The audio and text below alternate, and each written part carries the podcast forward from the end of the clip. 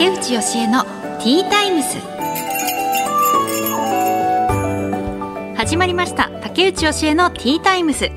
毎回大手企業からベンチャー企業まで経営者の方企業を代表する方をゲストにお招きして仕事へのこだわり時代を生き抜くヒントなどお話を伺います。パーソナリティは私竹内義恵が務めさせていただきます。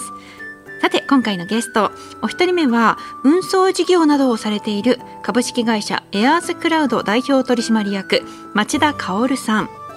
そしてお二人目は俳優予備校を経営されているオフィス田中株式会社代表取締役田中慶三さんです。俳優予備校。興味ありますね。のまあ私はね俳優業はしてないんですけどでも、えっと、ミニドラマでちょっとこうバラエティ番組で演じさせてもらったりこの間なんだ悪女役みたいなのをやらせてもらってそれがすごい楽しくてなかなかあの悪女的な振る舞いってできないのでここぞとばかりに非日常を味わわせてもらったんですが面白かったですね。なんかちょっと教えてもらいたいですね。演技のやり方？うん。あのさっきあの俳優目指してるんですか？って聞かれたんですけど目指しては全然ないんですけどでもなんかそういうお仕事もあったら挑戦したいななんて。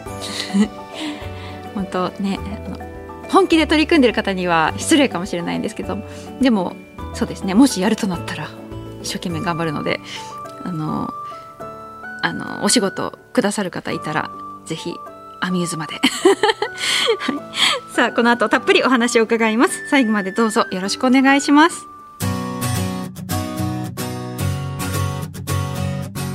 竹内義恵のティータイムス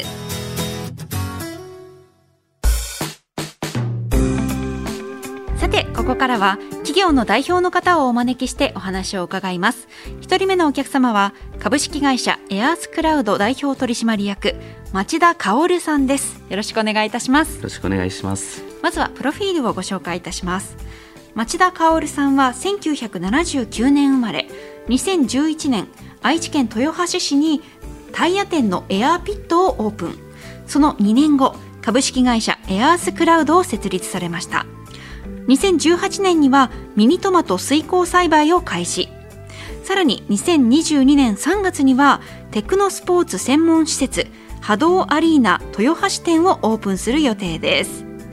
はいということで町田さん今日は愛知県からいらっしゃったんですか、はい、あすごくラフな格好でいらっしゃいますね、はい、そうあのトレーナー一枚に、下もあれごめんなさい下もあのジーパンですかね？そうですね。パン、はい、いつもこういう格好そうですね。はい。あのそれはなんか取引先の方と会う時とかも？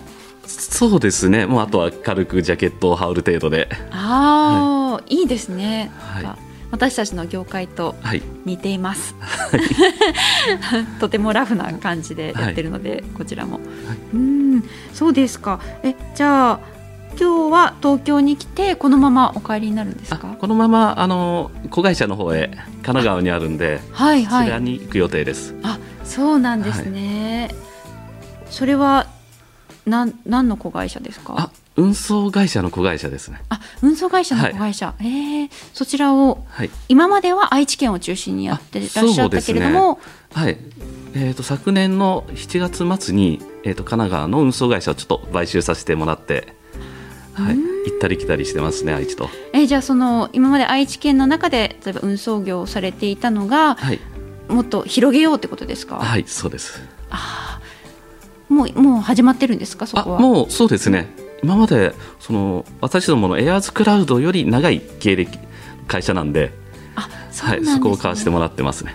えー、それ買買う時って、はい、まあ、その会社に関してはどうして買うことができたんですか？どういう条件そうです。もう後継ぎに困ってたりとかもうそうなんです、ね、もう社長が高齢でどうしようかっていうところで話をもらってます。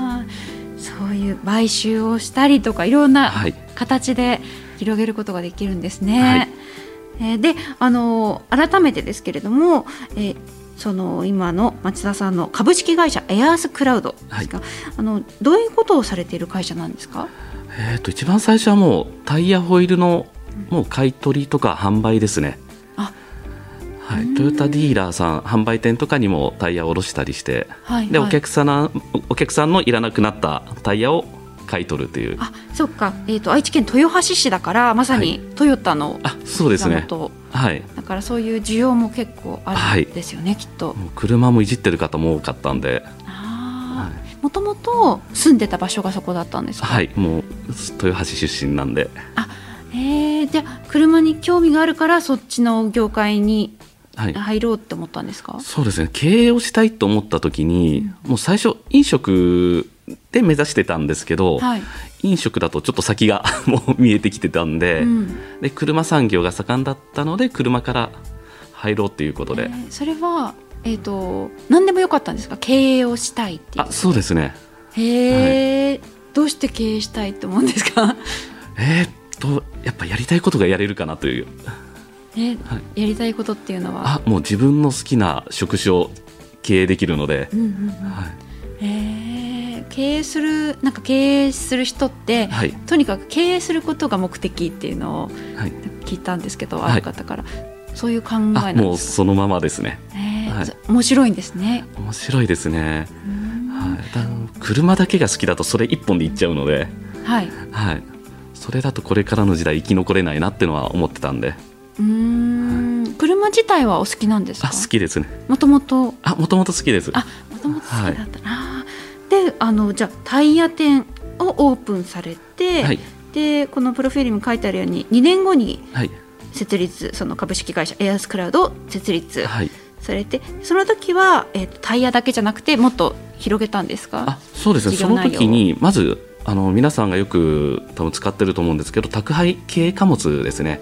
その会社を立ち上げてますあのまあだから運送業ってことですよね。そうですね。うはい。んえどうしてそあのタイヤ店からそちらにえー、とこれからの時代だとどうしても車離れっていうのがもう本当に10年以上前から言われてた時代だったんで、うん。もう自分の会社でやっぱりタイヤ交換とか回せるようにっていうのを考えてましたね。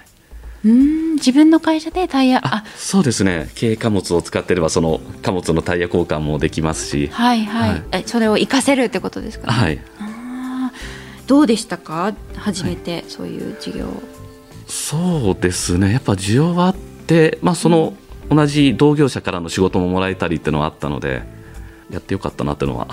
えあの具体的にどういうことをされるんですか？どういうあの、はい。依頼があるんですか、あそうですね。軽貨物の方うん。ってやっぱり、まあ、大手さんに入ってるんですけどそこでやっぱ同業者やってる他の会社さんからタイヤ交換の依頼とかはもらえるようになりましたね。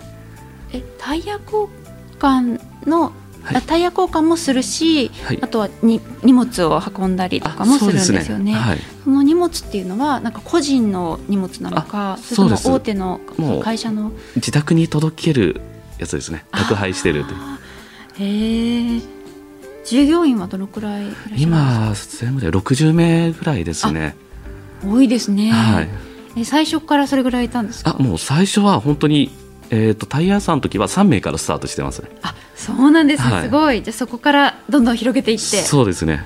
へえなんかこう最初から軌道に乗ったなって感じだったんですか？それともはい。結構大変だったんですか？道のりは。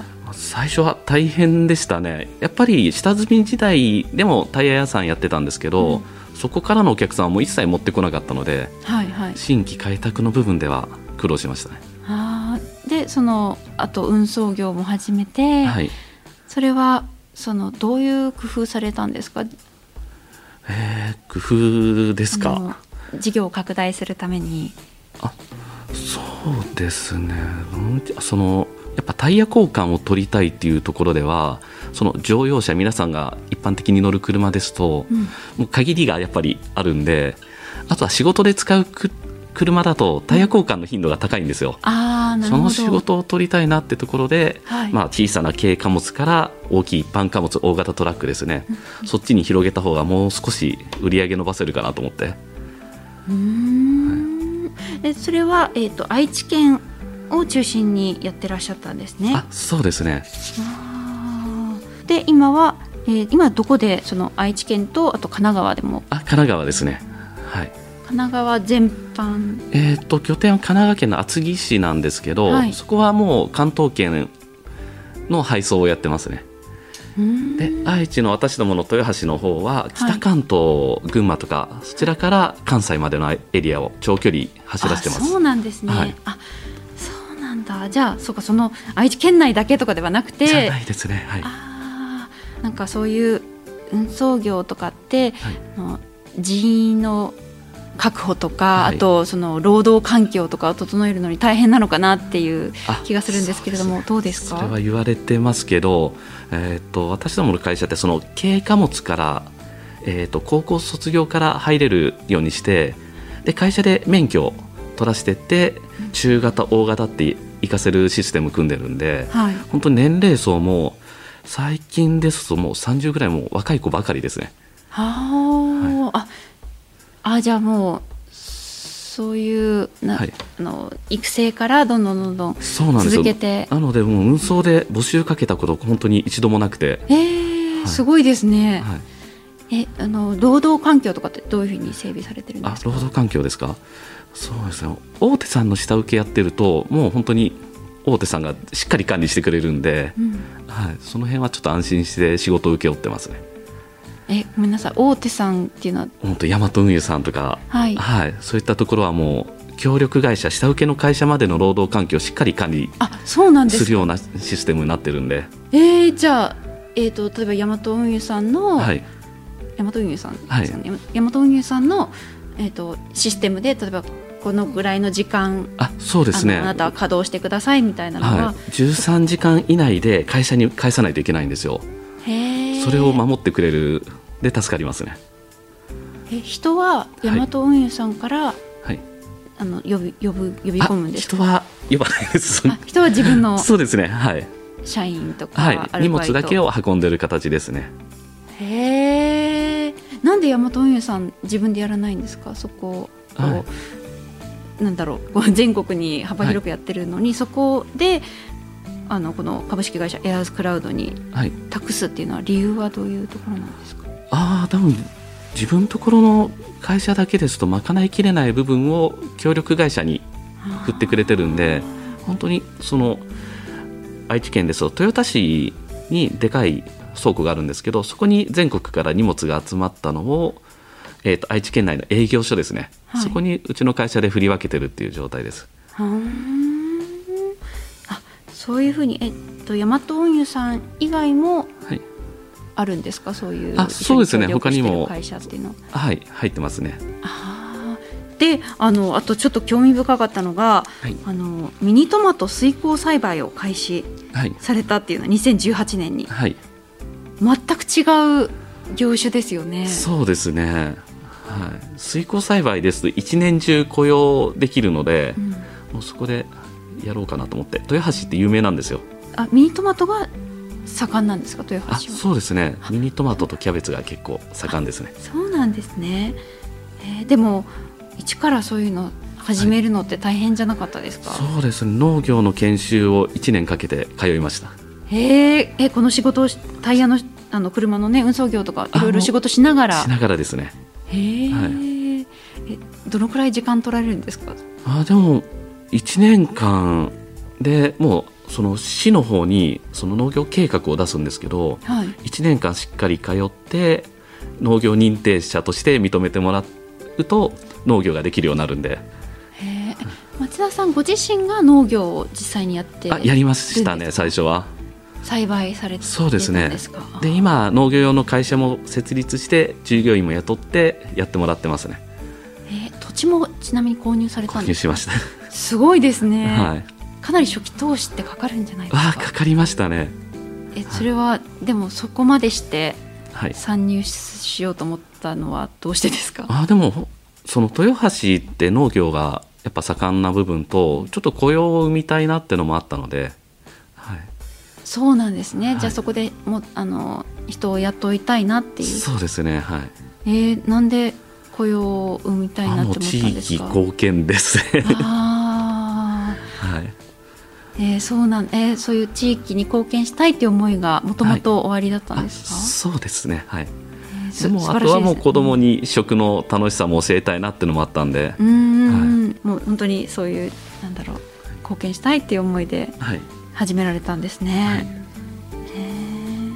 はい、あとテクノスポーツ専門施設っていうのが2022年の3月にオープン予定、そうです、ね、これは何ですか、これはもう AR スポーツなんですけど、うん、あの波動って言ってあのもうこういったゴーグルなんかつけてもう手からなんか出るような昔で言うと何ですかねドラゴンボールみたいな世界の、はい、そういったスポーツをオープン予定ですね。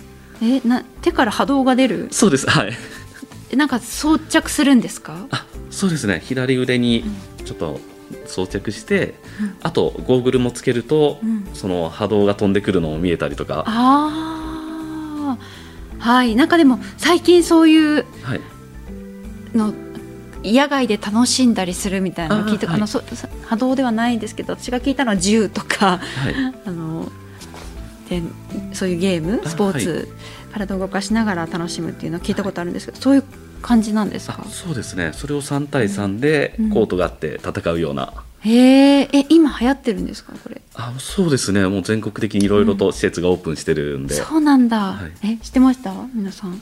あね私は知らなかったです。これから広まっていくのか。もうでも。でも世界大会とかもやってるんで。そうなんだ、はい、へえそれが豊橋にオープンするんですね、はい、なんでここに目をつけられたんですか？そうですね。本当にもう昔ながらの農業から、うん、あの本当に最先端の事業もっていうところでこの先、まあ、必要になることを取り入れようということで。はい、本当に2年ぐらい前から何をやったらいいのかなって考えてて、はいはい、でちょうどいい場所が空いたので、うん、オープンさせようと思って。あそれもじゃあ何をやったらいいのかなってままさにこう経営したいっていうところで、はい、じゃあ次何経営しようっていう思いだったんですか？そうですね。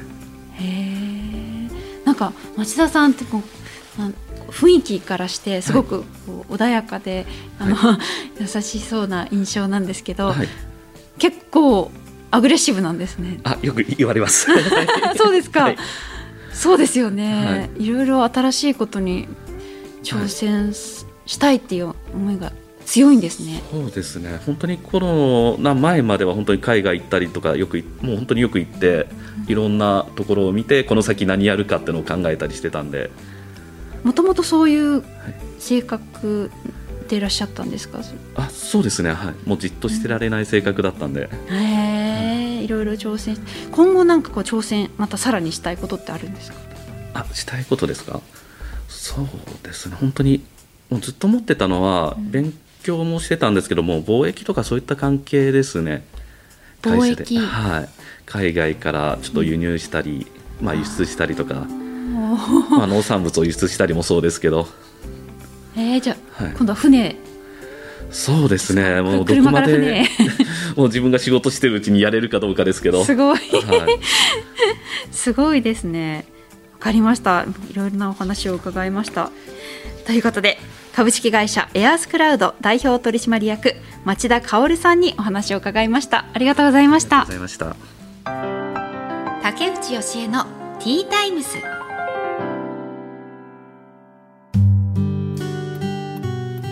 さて本日2人目のお客様はオフィス田中株式会社代表取締役田中慶三さんです。よろしくお願いいたします。よろしくお願いします。ではまずプロフィールをご紹介いたします田中慶三さんは1958年生まれ神奈川県出身。大学卒業後臨床検査会社を経て簿記経理の専門学校の講師を20年務められました。その後オフィス田中株式会社を設立され俳優の演技指導簿記指導のサービスを提供されています。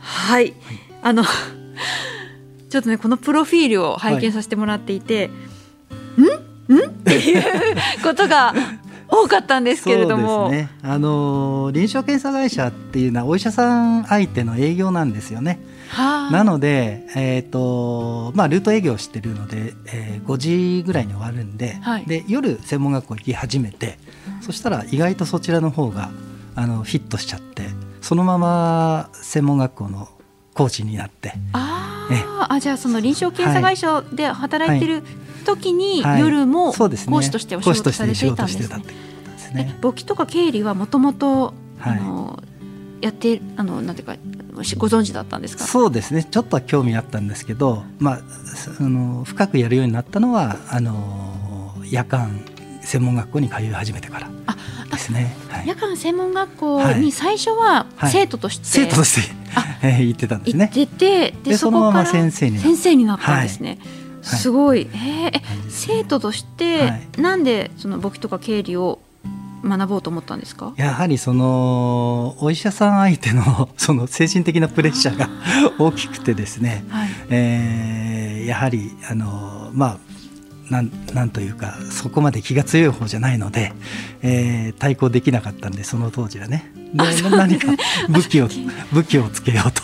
はいはい、いうところで簿記経理。数字がもともと好きだったんでね。あ。のそちらの方で、えー、あそうなんですね。はい、えー、えー、そういうあの簿記とか経理とかって、はい、お医者様相手になんか役に立つんですか、はいえーと、部署的にはその当時は営業だったんで、はい、まあそのおお医者様には直接はあのー、なんでしょう関係はなかったですけどね。はい、はい、実際にやってた仕事に役立てるために、そうですね。そうですね。まあ今後のそれから転職をするんですけれども、はい、まあそこでは総務経理の会社の方に行ったんですけれどもね。まあそこで役立ったんですけれども。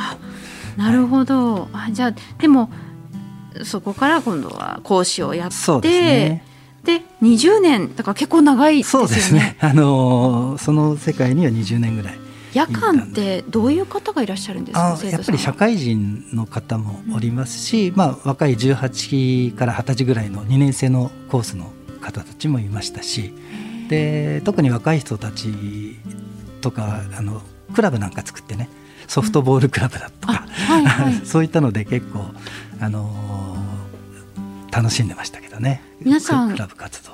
どういう雰囲気なんですか？結構あのなんだろう熱心に熱心ですねやっぱりね。はい。あそう熱心にやるそうですよね。わざわざ夜通うんだ、はい、そうですね。やっぱり資格,、ね、資格を取ってなんぼの世界だったんでまあ検定試験でとですとかそういったので資格を取ってもらって、はい。えー、っていう感じですね。でも20年も勤められたということは、はい、すごくあのなんやりがいがあったとか楽しかったんです楽しかったですねとっても、はい、何が良かったですか、えー、やっぱりあのみんな実力をつけて合格してってくれて、まあ、そのまま就職して、えー、くれて、えー、まああの羽ばたいていってくれてという形で自己実現してそれが叶っていってるっていうところがやっぱり魅力的でしたね。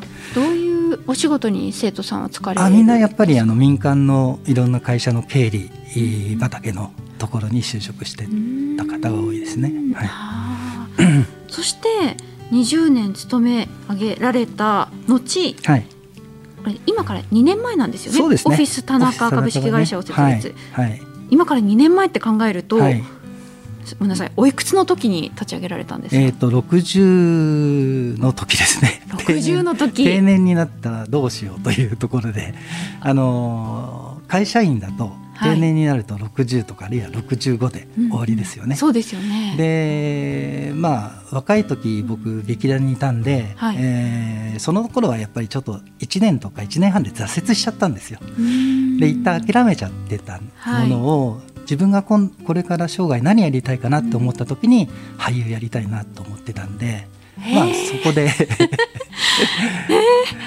思いを復活させて。それはいつから思ってたんですか、それはだから55ぐらいの頃からかな。でその頃から割とポツポツと、うん、あのフリーであのいろんなオーディションだとか、はい、あ受けながらあ活動してて。すごい。あじゃあ、はい、実際に応募されてそうですね。応募して。オーディションに行って。でその中のオーディションの中の一つの映画だったんですけれども、はい、映画の役は取れなかったんですけども、うん、縁があってそこの監督さんがうちの事務所来ないという声をかけてくださって、うん、それで入った所属できたんですね芸能事務所の方に。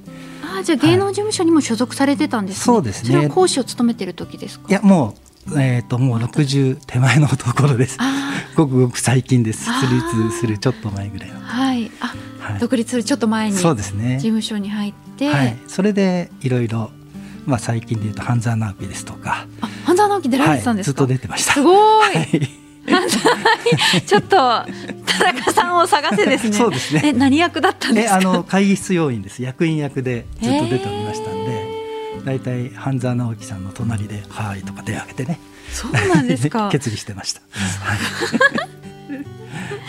すごいいいドラマに出られて、ね、そうですね。半沢直樹はちょっと、えー、レギュラーでエキストラをやってたので。はい、それはあのどうでしたか、もう本当に全く違うお仕事をされていて、はい、突然俳優業を始めて、はい、そういう、まあ、ドラマに出るっていう。やっぱりあの新鮮で あのたくさん覚えることもたくさんあって、はい、あの、はい、いろんな人からのいろんな話を聞けてすごい勉強になりましたね。はい、えあのちなみにオーディションを受けられる時って、あの同じような年齢の方っていらっしゃるんですか？はい、大体同じような年齢の同じような役柄でオーディションを受けるっていうような感じですね。ああ、はい、緊張しますか？オーディション緊張しますよ オーディションは。どんなことをするんですか？やはりあの最初に台本を渡されてその台本をやるという感じですね。ああ、それをあの審査員の前っていうか、まあ、そうですね。ディレクターさんとかの前で、監督さんの前でやるっていう感じですね。演技の勉強はいつされたんですか？えっ、と今の事務所に入ってからかな。あ、あのそうなんですね。始めたのはね。へえ。それで今、はい、俳優の演技指導のサービスをされてるそうですね。まあ 付け焼き場かもしれないんですけれども、うん、まあ覚えたてのことを、まあ、人に伝えることによってより自分も理解できるような感じになってますね。はい、そういうあのサービスを、まあ、はい、演技指導と簿記指導のサービスを提供したい、ね、自分が提供したいと思ったきっかけってあるんですか、えーとね、あの要するに俳優は個人事業主なんですよね、うん、だから結局みんなあの確定申告だとかで相談されてくるんですよ。でそういうところであの会計の指導とか簿記の指導とかもそういう俳優の皆さんにそういったサービスを提供し始めたところですね。じゃあ、実際に田中さんがそういうあの俳優活動をされてる中で知り合った俳優さんとかを相手にされてるんですね。はい、そこからひ広げて今は行こうっていう感じなんですか？から広げて、まあまたその紹介でみたいな形で。うん、えー、あでもわかります。私もあの、はい、今まで局のアナウンサーだったんですけど、はい、フリーになって、はい、確定申告っていうのを 初めて去年とか初めて取り組んでね、本当に大変でで本当それこそ簿記の本とか購入して、ね、なんかなんとなく勉強しましたけどそうですよね。難しすぎていえそうですよね。まあ、未だに分かんない、うん、その辺は人から聞いちゃった方が早かったりすることが多いですね。すね。結局ちょっと、はいあの人に聞いてますけど もうまたこの季節が来るってそうですねもうすぐ。ちょっと今はいちょっと憂鬱なんか憂鬱ですけど。えじゃあ、この季節は、はい、まあ関係ないのかな？あの忙しかったりするんですか？その確定申告まあ3月ぐらいですね。あのやっぱり締め切り近く3月頃は忙しいですね。田中さんに、はい、あのなんかやってくださいとか助けてくださいっていうこともあるんですか？うんそうですね、まあ、僕の場合はもう自分でその覚えてやり方を覚えて自分で申告してもらうようにしてますんで。そういう指導法そういう指導法なんで僕自身はやらないんですけどもうそういう形で。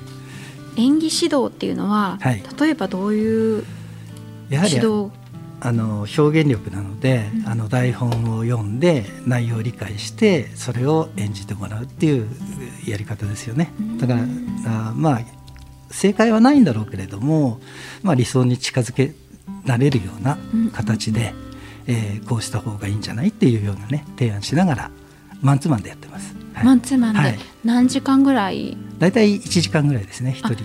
一時間、はい、それ、はい、あの台本っていうのは田中さんが用意されて、そうですね。僕が用意してそれをあの前もって、はい、あのメールで送っといて、うん、これを来週覚えてきてねっていう感じで、うん、えー、で1週間で覚えてもらってそれを、まあ、実際やってもらうと。そういうようなレッスンの繰り返しですね。どういう方がいらっしゃるんですか？えっ、ー、と20代30代の若手ですね。やっぱり。はい、うん。これから俳優に目指したいっていう方、ねはい、所属してる方もまだフリーの方もいるんで、うん、事務所選びなんかもね、まあ、多少知ってるので、はいはい、まあ、こういうところ今オーディションやってるよとかね、うん、あのそういう案内なんかも知ってますね。へはい。はい。うん、あでも本当そういう意味では講師をずっと務められていたから、はい、教えるっていうののプロでいらっしゃる。そうですね。教えることが好きですね。割と。はい、あそうか教えることが好きなんですね。はい、え今後はどうしていきたいっていう夢はあるんですか？今後はまあ俳優をあの死ぬまでやりたいっていうところですかね。あのサラリーマンとかね会社役員だと定年があるじゃないですか、任期だとか。で俳優はないじゃないですか、まあ、死ぬまでできるなと思ってるので。年を重ねれば重ねるなりの役っていうのがありますもんね。なかなか今まだおじいさん役を取れないんですけどね。おじいさん役を、ね、アットホームなおじいさん役をね、はい、一つできたらいいなと思うんですけど、今どうしてもお堅い役員とかお医者さんとか、はい、そういうのが多いんですけれども。それは自分で見つけてオーディション受けて、うんね、はい、俳優業は、はい、そのし、うん、死ぬまでやりたいって思うのは、はい、やっぱなんかやっぱり魅力が魅力ありますね、ね、正解がないっていうか100点満点がないじゃないですか。そうです、ね、結局。あの自分がどこまでやるかっていうところで研究もできるし、まあ、楽しみでもあるしあまあ前回の失敗を、まあ、次回成功に持っていけるとかねいろいろあの自分を実現させていくにはいいことだと思いますんで。最後にあの、はい、座右の銘とかもしあったらはい、やっぱり夢を諦めないっていうことですね座右の銘というのは。まああの今本当コロナでね大変な時期でやろうと思うことを結局諦めちゃってる人たちが多いと思うんですよ。ですけどまあその中でもね諦めずにまあ形はちょっと変わるかもしれないけれども一歩一歩何か努力してればきっと夢にそれがつながっていくんじゃないかなと思ってそれが座右の銘っていうことで夢を諦めないっていうことをいつも言ってますね。はい。貴重なお話ありがとうございました。はい、ということで、オフィス田中株式会社代表取締役田中慶三さんにお話を伺いました。ありがとうございました。ありがとうございました。